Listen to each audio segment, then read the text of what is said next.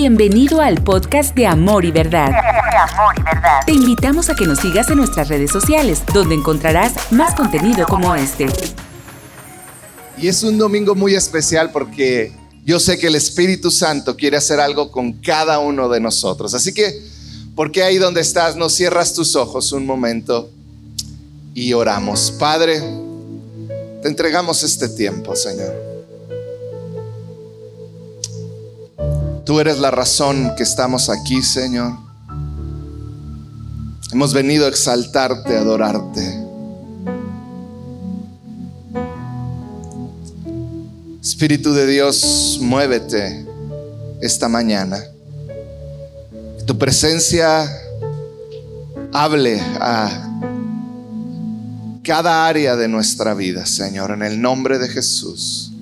Amén y amén. Hoy vamos a terminar la serie La trampa perfecta. Hoy vamos a cerrarla y vamos a cerrar con una palabra que fue difícil preparar, pero que sé que Dios tiene este mensaje tan claro para nosotros. Hemos estado hablando en las últimas semanas acerca de la trampa. ¿Qué es una trampa? La trampa es un instrumento que se utiliza para capturar o para matar. La trampa también es algo que se utiliza para engañar a una persona. Es un plan que se hace, se genera para engañar a alguien. Y hemos estado hablando acerca de esa trampa que Satanás pone delante de nosotros, que es la ofensa. Hemos estado hablando las semanas anteriores acerca de la ofensa y cómo nos puede detener, cómo puede detenernos en nuestro camino, a nuestro destino.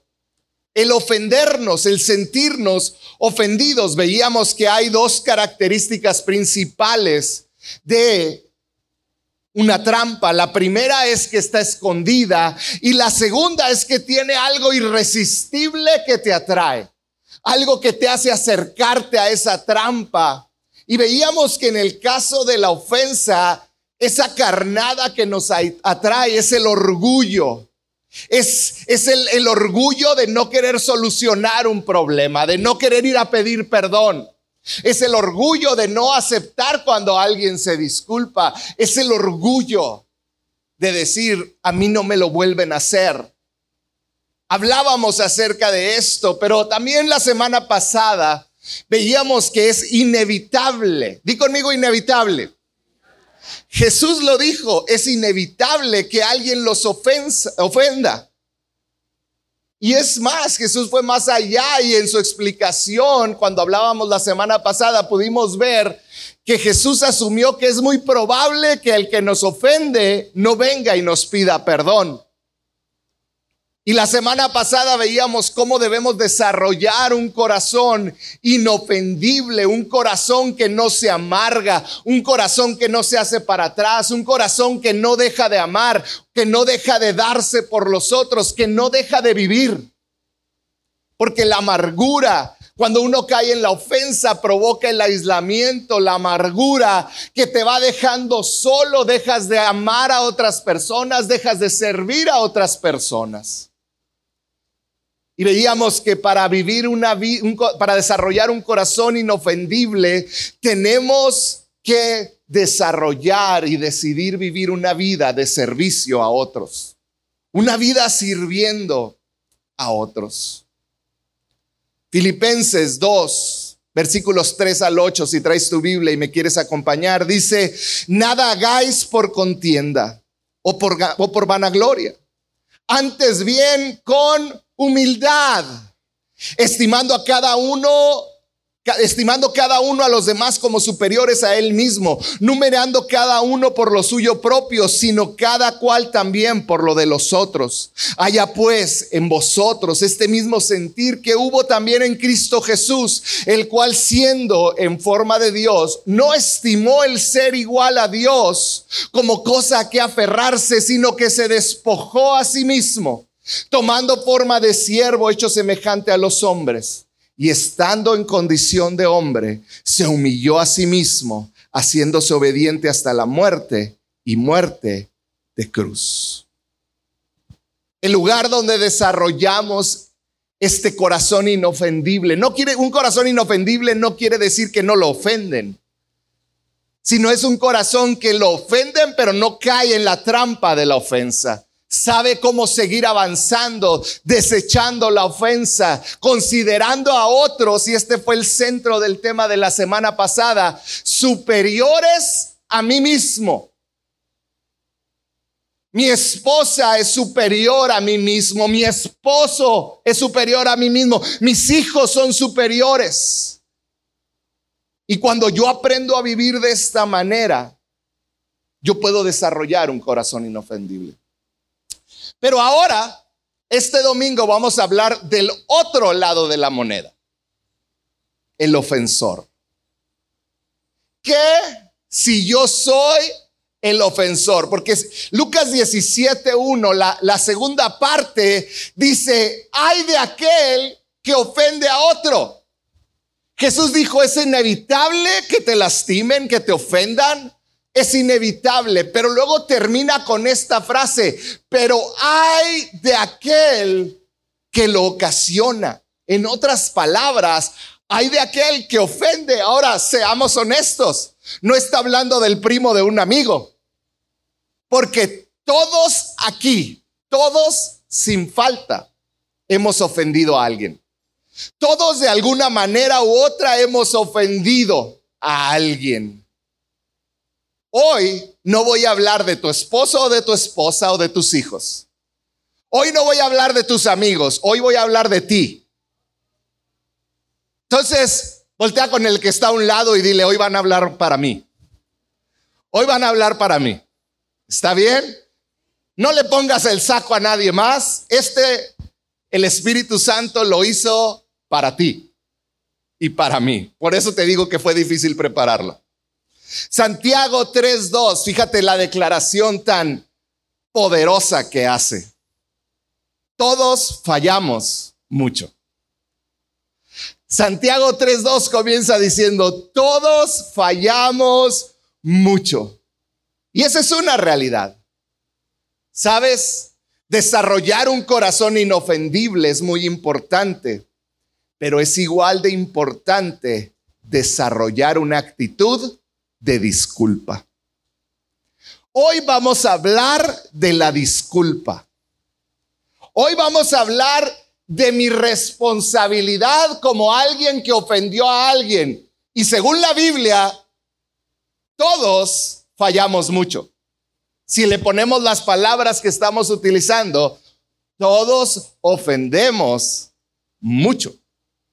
Todas las palabras que leemos de Jesús que leemos en Lucas 17 tienen una meta. Todo lo que hemos visto estas últimas dos semanas tienen una meta. Y es la restauración de las relaciones a través de tener la actitud de Cristo. Todo lo que he hablado estas últimas semanas y lo que voy a hablar hoy es que nuestras emociones puedan ser restauradas ¿A través de qué? De que tú y yo seamos como Cristo. ¿Cuál es la actitud de Cristo? ¿Qué es lo que acabamos de leer en Filipenses 2? Pero la actitud que debemos de tomar cuando nosotros nos equivocamos es, yo voy y me disculpo. Yo ofendí, yo hablé de más. ¿Alguien aquí ha hablado de más? ¿Alguien aquí ha utilizado palabras ásperas con alguna persona? Yo. Yo ofendí, esta es la actitud, yo lo hice, tengo que reconocer lo que yo hice, yo ofendí, yo menosprecié, yo insulté. Aún con mi manera de actuar, insultamos a veces. Pero aún así, a pesar de que yo ofendí, yo menosprecié, yo insulté a Dios, Él murió por mí. Y esta es la actitud de Cristo que todos debemos de entender y adoptar. que a pesar de cómo he sido yo, Él murió por mí, entonces yo tengo una responsabilidad. La disculpa. Qué difícil es disculparse. Ahora, muchos creen que disculparte es decir, ya, ya, hombre, ya, perdóname, sí me equivoqué. La disculpa es algo mucho más profundo. Y hoy te quiero decir algo, la disculpa no es una opción que tienes, me disculpo o no me disculpo, no es una opción. La disculpa, fíjate el peso que tiene la disculpa, es el centro del Evangelio. La disculpa es el centro del mensaje de Cristo. Cuando una relación se rompe debido a una ofensa, cuando algo sucede y tú ofendes a alguien o una relación con alguien que amas, con tu esposa, se comienza a romper por una ofensa, hay algo dentro de nosotros que clama por la reconciliación. Hay algo dentro de nosotros que quiere arreglar las cosas, pero si somos honestos, cuando hay una pelea, cuando hay una ofensa, hay una gran batalla entre nosotros. Cada uno de nosotros sufre una batalla profunda interior entre la justicia y la reconciliación. Entre la justicia y la misericordia. Es que él me hizo, es que ella me hizo.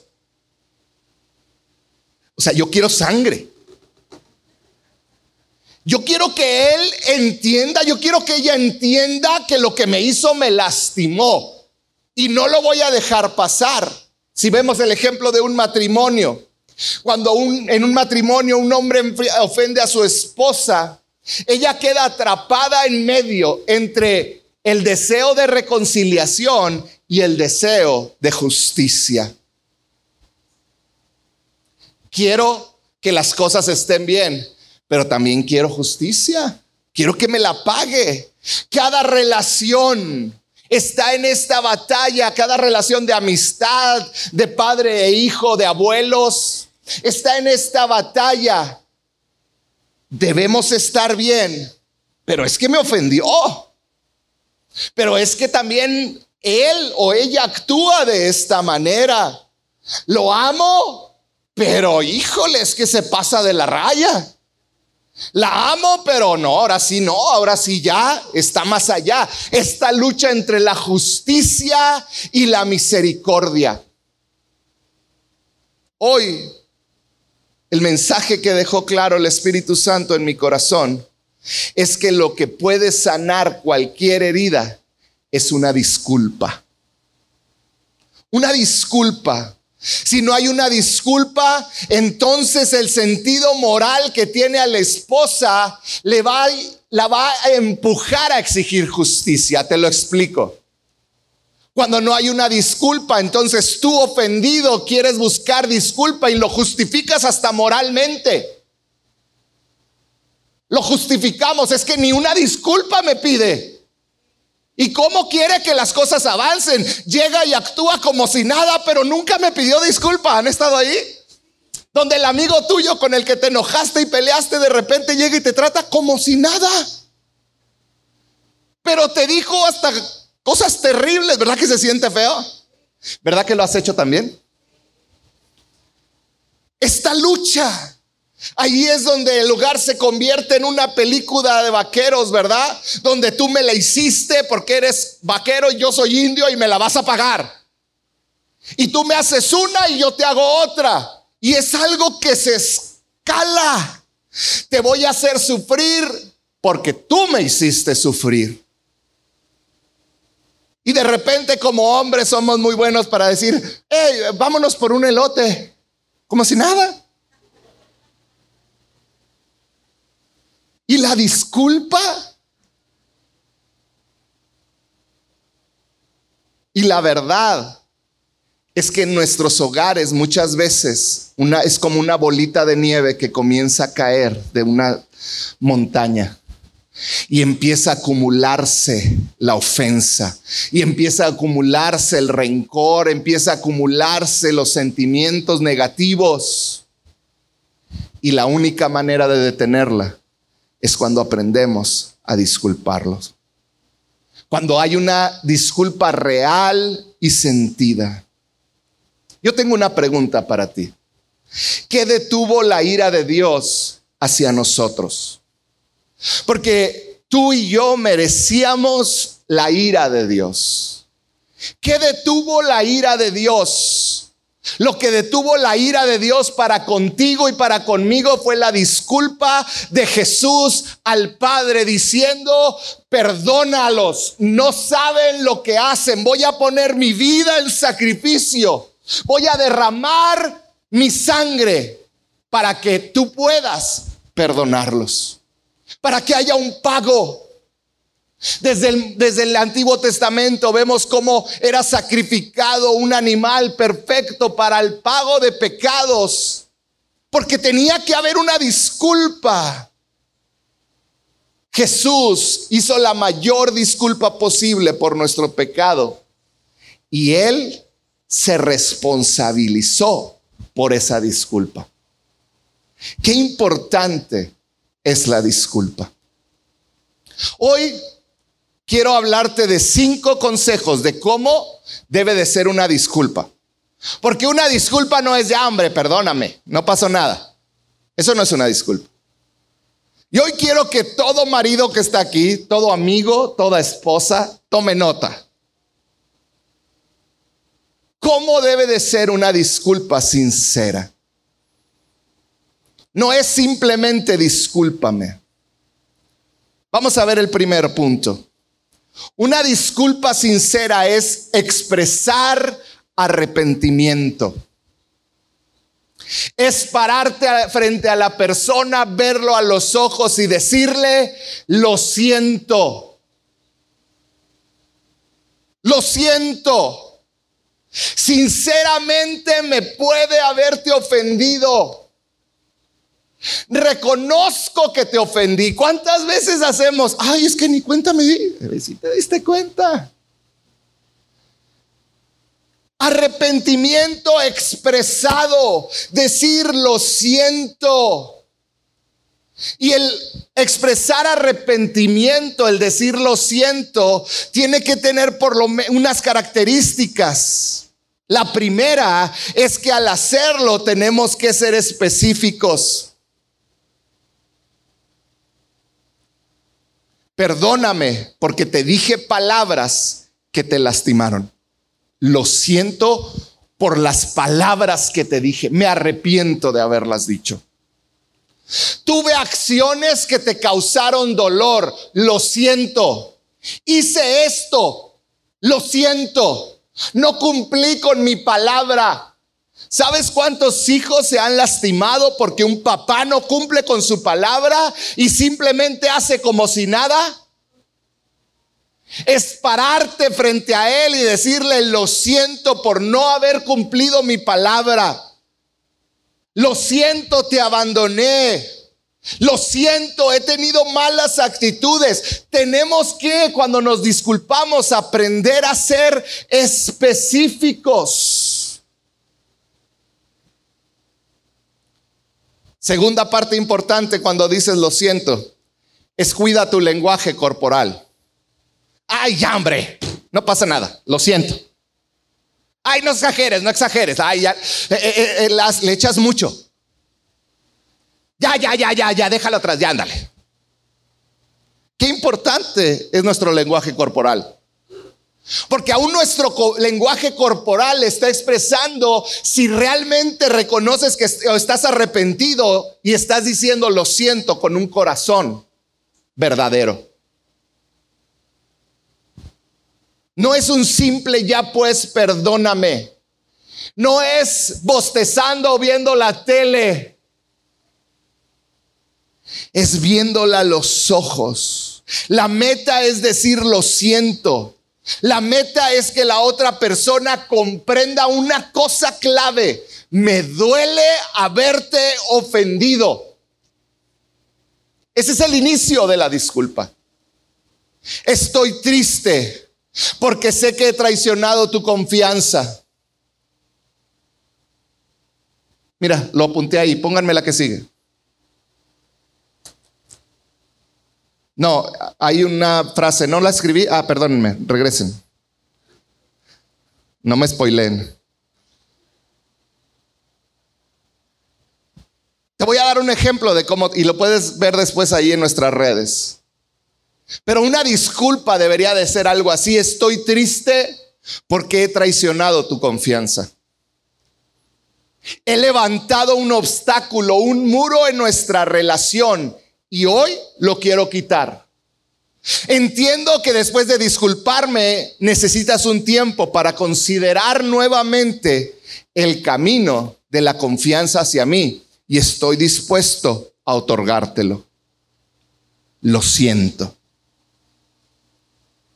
Qué importante es aprender a decir lo siento con una actitud correcta, con las palabras específicas de lo que hiciste.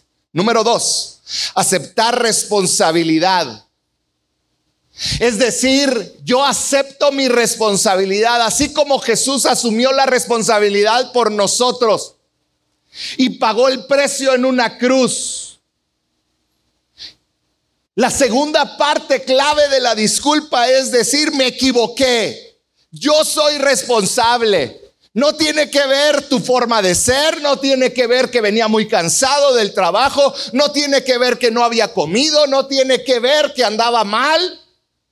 Me equivoqué.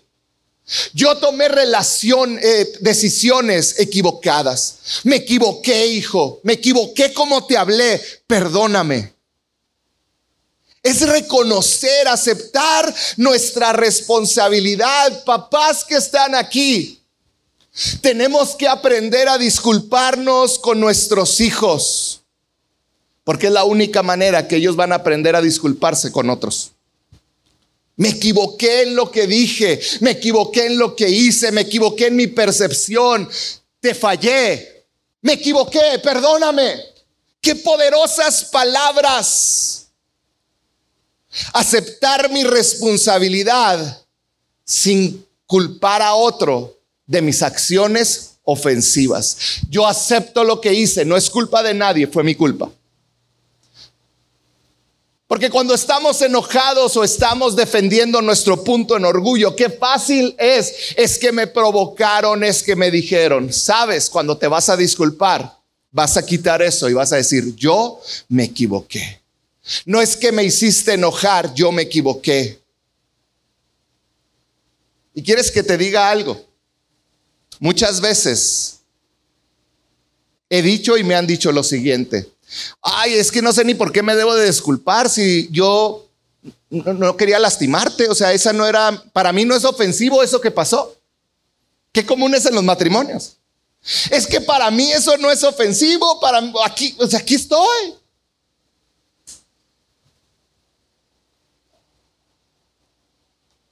Pedir una disculpa es aceptar mi responsabilidad en que con mis acciones lo pueda yo medir o no, lastimé a la otra persona.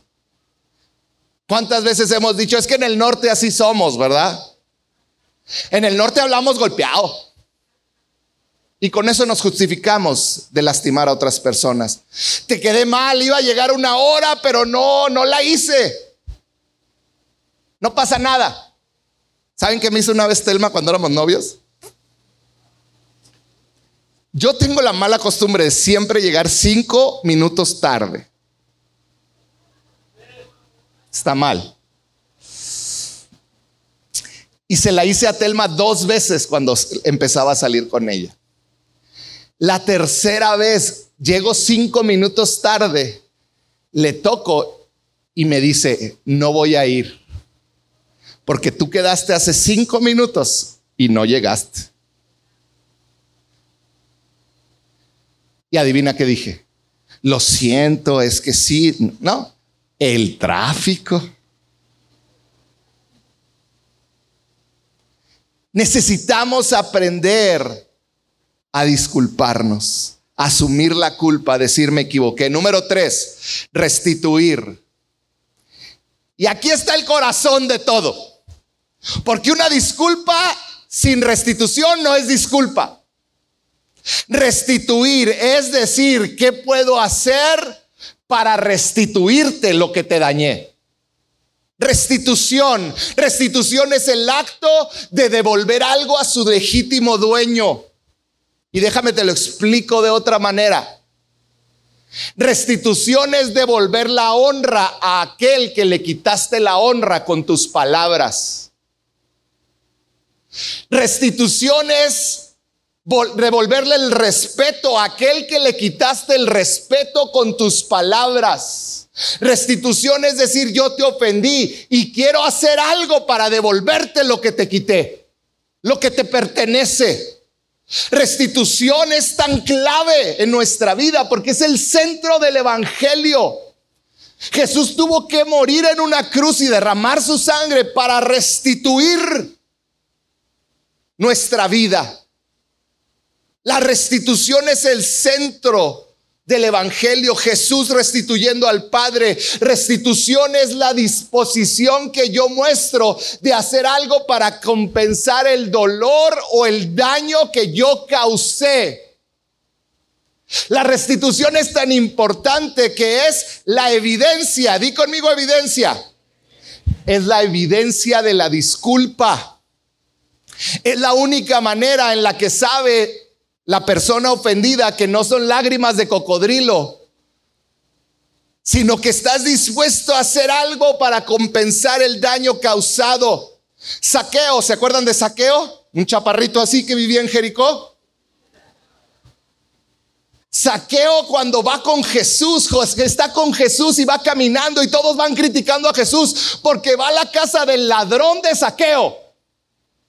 Pero dice la Biblia que en cuanto Jesús entra a su casa, Saqueo voltea y le dice, Lucas 19, 8, mientras tanto Saqueo se puso de pie delante del Señor y dijo, Señor, daré la mitad de mis riquezas a los pobres y si estafé a alguien con mis impuestos, le devolveré cuatro veces más restitución. ¿Sabes por qué? Porque llegó Jesús a su casa. Restituir es decir, no hemos terminado. Yo voy a hacer algo para que estemos bien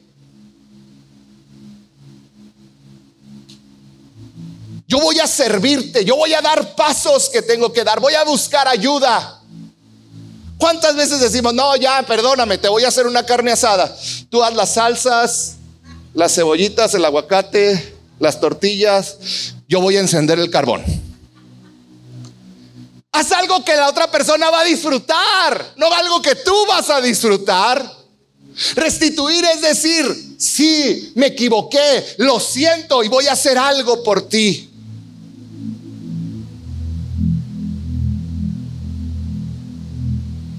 Restituir es hacer algo en otra persona que la otra persona va a disfrutar, aunque tú no lo disfrutes. Vas a sembrar tu tiempo. Y te puedo ser bien honesto.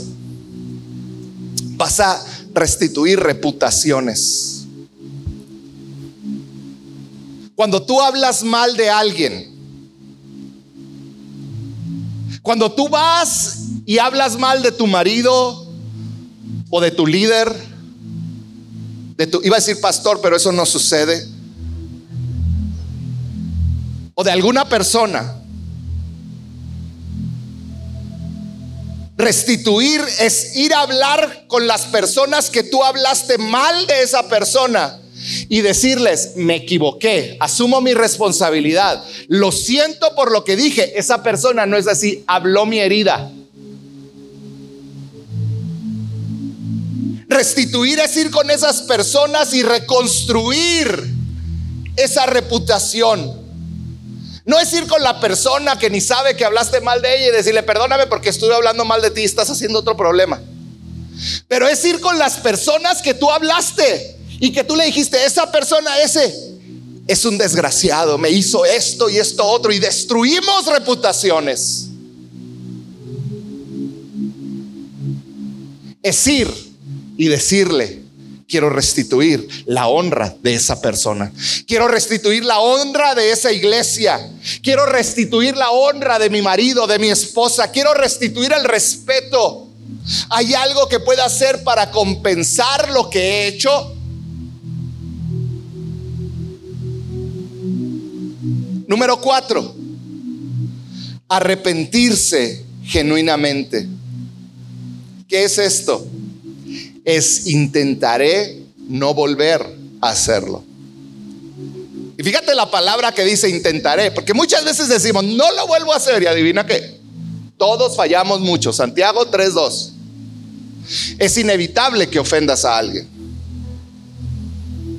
Pero es, voy a poner todo de mi parte, voy a hacer cambios reales en mi estilo de vida, en mi forma de ser.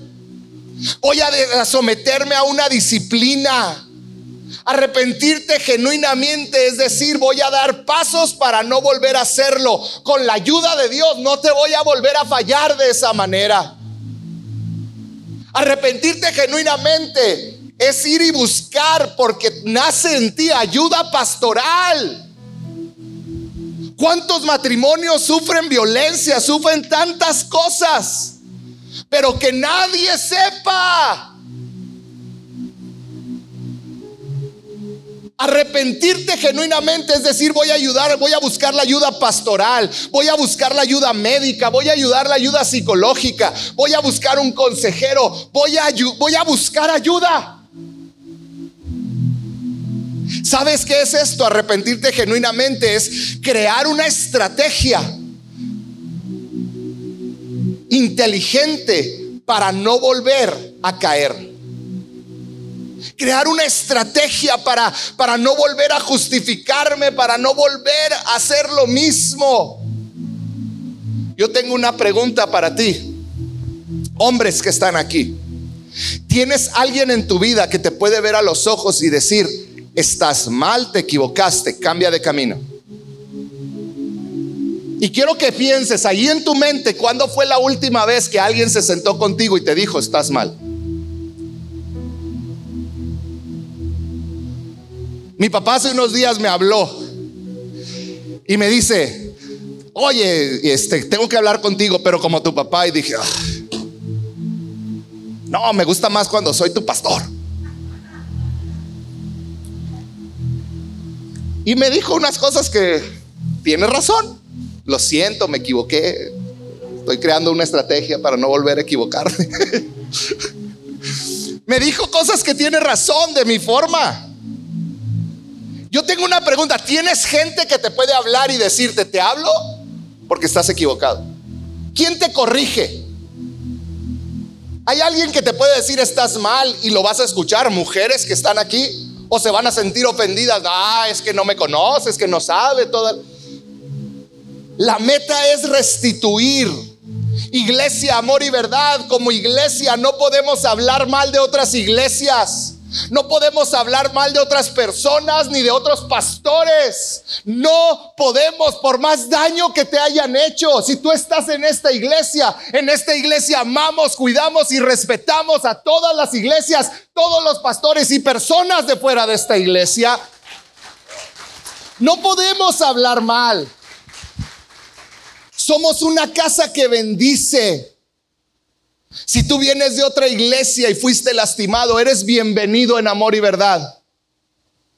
Pero no hables tu dolor a las personas equivocadas. No hablamos mal de otras iglesias. Y quiero decirte, si has hablado mal de alguna iglesia, de algún pastor o de alguna persona de otro lado, es tiempo de restituir. Es tiempo de ir y restituir. Nuestra tarea es bendecir a otras iglesias, a otras personas. Porque si somos honestos, aunque salgamos de iglesias que nos lastimaron, la realidad es que sí hicieron muchas cosas buenas por ti. La realidad es que a pesar de que al final quizá fue difícil y fue doloroso, hicieron muchísimas cosas buenas por ti. Yo he estado en ese punto y yo honro cada iglesia en la que he estado porque ha ayudado en mi vida. Y quiero llevar al último punto, que es el que cierra todo esto que hemos hablado. Y es ahora sí, pedir perdón. Decir, me perdonas. Cuando expresas Una vez que ya expresaste arrepentimiento, cuando ya tomaste responsabilidad y dices me equivoqué, cuando diste pasos para restituir, cuando, cuando realmente muestras que estás arrepentido genuinamente y estás buscando ayuda, entonces cuando llegas y dices perdóname, tiene un respaldo que yo te aseguro que difícilmente la persona te va a decir no. Una disculpa no es simplemente decir, ya hombre, olvídalo. Una disculpa es decir, lo siento. Yo me equivoqué, soy responsable. Voy a restituirte esto que te robé. Voy a dar pasos de arrepentimiento genuino. Por eso estoy delante de ti, viéndote a los ojos, diciendo, perdóname. Perdóname. Y esta es la manera en la que vas a permitir que el avance en tu vida vuelva. Que dejes de estar atado a una trampa. Esta es la manera en que tu matrimonio va a volver a caminar, porque déjame te digo una cosa, hombre, mujer que estás aquí, matrimonios que están aquí, hijos. Cuando alguien de la familia cae en la trampa de la ofensa, aunque yo sea el ofensor y yo ya lo olvidé, si la familia está en la trampa de la ofensa, adivina qué, tú estás parado con ellos. La manera de volver a caminar es dar pasos para disculparnos y decir, lo siento. Cuando tú haces todos estos pasos que te acabo de decir, es cuando tu sentimiento de justicia se desarma y entonces das cabida a la misericordia. Eso es lo que hizo Jesús por nosotros. No es un perdón a la ligera, es algo que pesa. Y quiero terminar haciéndote unas preguntas. ¿Te resulta pedir perdón difícil? ¿Te resulta difícil pedir perdón? A todos. Para mí es difícil pedir perdón porque pedir perdón requiere valentía. ¿Y quieres que te diga algo? Habrá quien no te perdone. Habrá quien te, que relaciones que ya no van a volver a hacer lo mismo. Habrá relaciones que te hasta te insultarán y te dirán ahora sí, pero después de que tú diste otros pasos, es todos estos pasos y aún así te quieren fuera. Está bien, tú eres libre porque tú has hecho lo correcto. No guardes ahora tu rencor. Ama, bendice. Cuando tú has caminado ya no hay culpabilidad, ya no hay dolor que causaste. Pide perdón, pide una disculpa. Y el otro lado este resulta difícil perdonar. Si te resulta difícil perdonar a alguien que está caminando así hacia ti con una disculpa genuina, muy probablemente estás buscando justicia y no misericordia. Y la Biblia dice que cuando nosotros, Jesús dio un ejemplo y cuando dijo, cuando tú pides misericordia para ti, justicia para el que está a tu lado, al que te debe a ti, eres culpable. Debemos aprender a dar misericordia aceptar que hay consecuencias en el error de otro que nunca va a poder resarcir quizá. Pero cuando tú perdonas te pareces más a Cristo. Yo creo que hoy el Espíritu Santo nos está llamando a arreglar cualquier asunto relacionado con las ofensas, sea es el ofensor o sea el ofendido. Quiero terminar con una historia del rey David. Segunda de Samuel nos habla del reinado de David. Ya estaba avanzado el reinado de David. Tenía años siendo rey. Pero ahí en segunda de Samuel nos cuenta que llegó una hambruna y tenían tres años en una terrible hambruna. Era una situación terrible porque la gente comenzó a morir del pueblo de Israel. Y el rey era el responsable, David era el responsable. Y fíjate lo que dice segunda de Samuel 21.1. Durante el reinado de David hubo un hambre que duró tres años. Entonces David consultó al Señor y el Señor le dijo, David le dijo, ¿qué onda Dios? ¿Por qué la sequía? Y el Señor le dijo, el hambre se debe a que Saúl y su familia son, son culpables de la muerte de los Gabaonitas. ¿Quiénes eran los Gabaonitas? Los Gabaonitas, cuando Josué iba a entrar a la tierra prometida, llegaron con engaños con Josué y le dijeron, venimos desde muy lejos, Josué, y queremos ayudarlos. Y los Gabaonitas mintieron porque la realidad es que eran vecinos de Jericó, estaban ahí a la vuelta. Pero Josué hizo un pacto con los Gabaonitas y les dijo, ok, y juntos los Gabaonitas con el pueblo de Israel entraron a la tierra prometida. De hecho, está registrado en la Biblia que Josué les puso tarea y trabajo específico a su pueblo.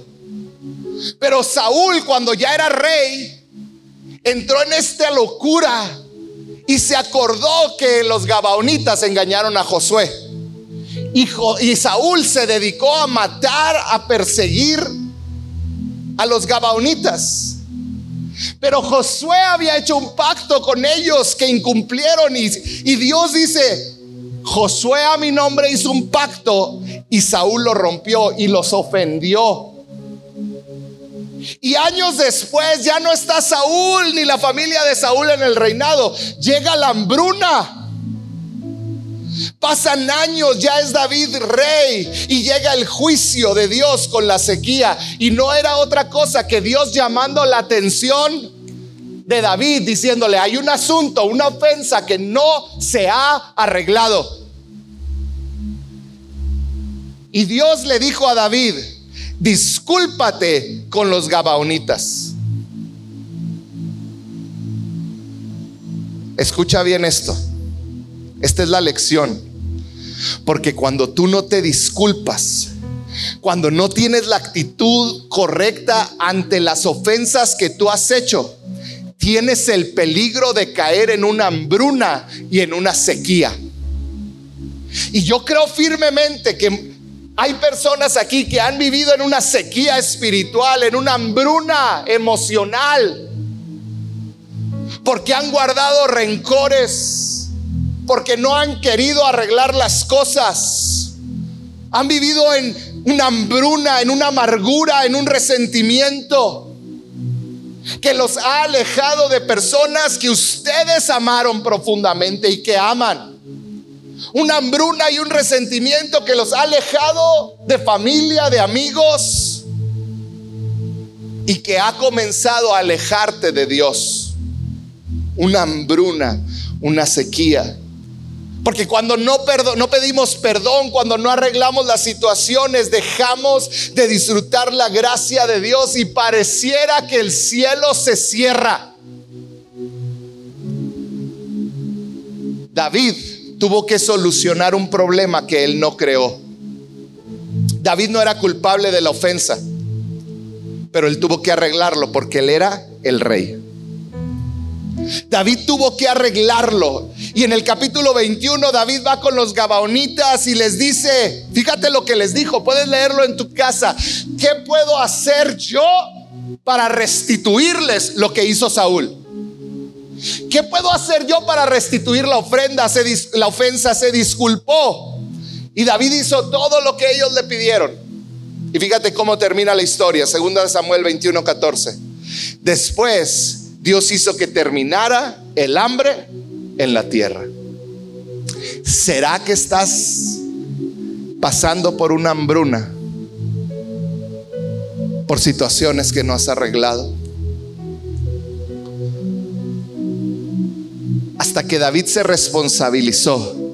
Fue y dijo, lo siento. Restituyó. Actuó genuinamente en ese arrepentimiento.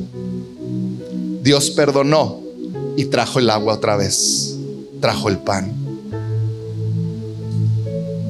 Quizá hoy tú estás pasando por una hambruna. Y mira, en un momento vamos a tomar la cena del Señor.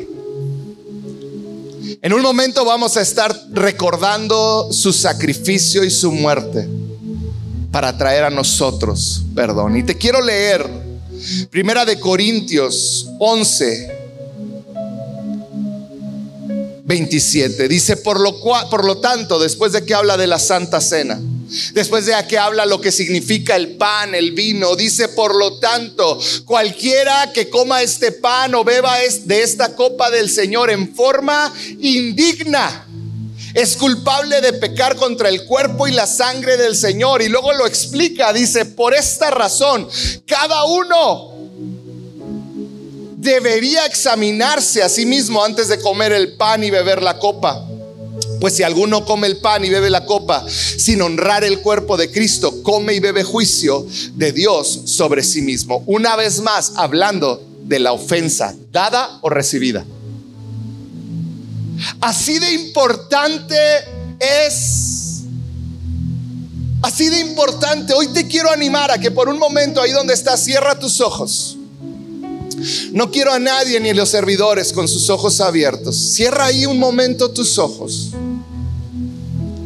Y quizá Dios te está llamando. Mi oración es que el Espíritu Santo revele a ti si hay personas que has lastimado. Si hay personas a las cuales tú tienes que ir y pedir una disculpa. Si hay personas que necesitan ser restituidas por tu actitud, por tus palabras. Si hay personas a las cuales necesitas irle a decir, lo siento, me equivoqué, ¿qué puedo hacer para restituirte? Y nunca lo voy a volver a hacer. Hay personas que están así, el Espíritu Santo te está empujando. Ahí donde estás, esto es entre tú y Dios, dile Señor, yo voy a obedecer. Espíritu Santo, yo pido que hagas una obra genuina en, cada, en este lugar, Señor. El proceso de pedir una disculpa comienza ahorita en tu corazón, cuando reconoces que hay algo en ti. A lo mejor hay alguien a quien tienes que pedirle perdón o a quien tienes que pedir perdón. Arregla cosas con Dios para que ahorita puedas tomar la santa cena y que sea de bendición para ti. Padre, haz una obra preciosa, Señor. Mientras el grupo canta, ahí donde estás, ora un momento. Medita en lo que acabamos de hablar y lo que Dios te está pidiendo a ti. Cantamos aleluya,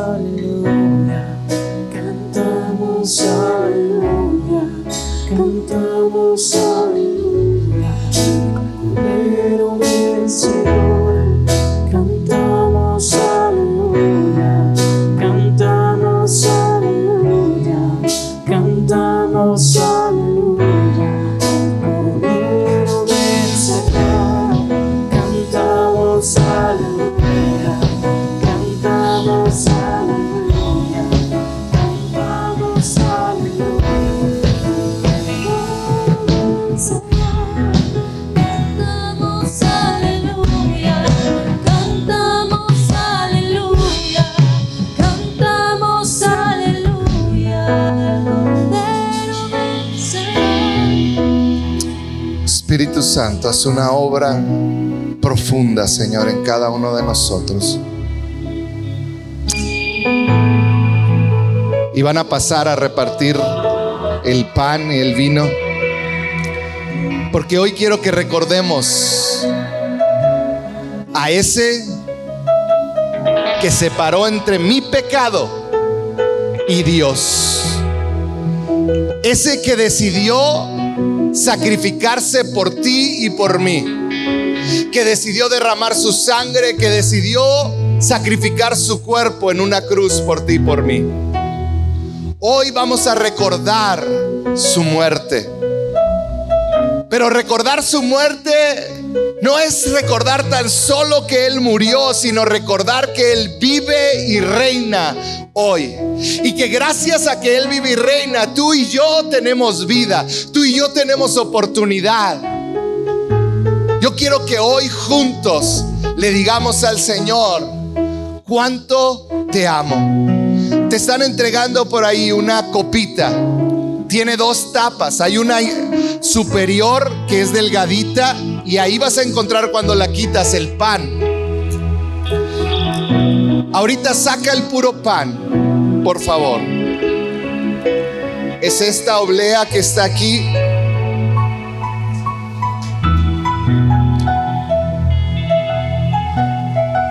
Primera de Corintios 11:23. ¿Por qué no la tomas en tu mano? Y dice así, pues yo les transmito lo que recibí del Señor mismo. La noche en que fue traicionado, el Señor Jesús tomó pan y dio gracias a Dios por ese pan. Luego lo partió en trozos y dijo, este es mi cuerpo, que por vosotros es, partido, es, es entregado por ustedes. Hagan esto en memoria de mí. ¿Por qué no tomas el pan ahí en tu mano y le das gracias a Dios por ese cuerpo?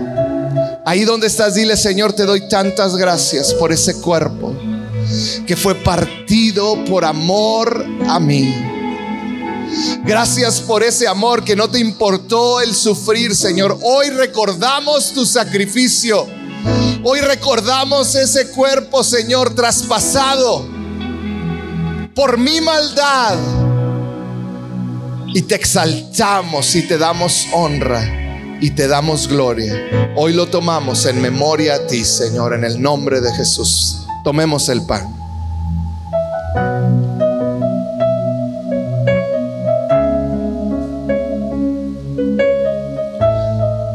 La misma manera tomó en sus manos la copa de vino después de la cena y dijo, esta copa es el nuevo pacto entre Dios y su pueblo, un acuerdo confirmado con mi sangre.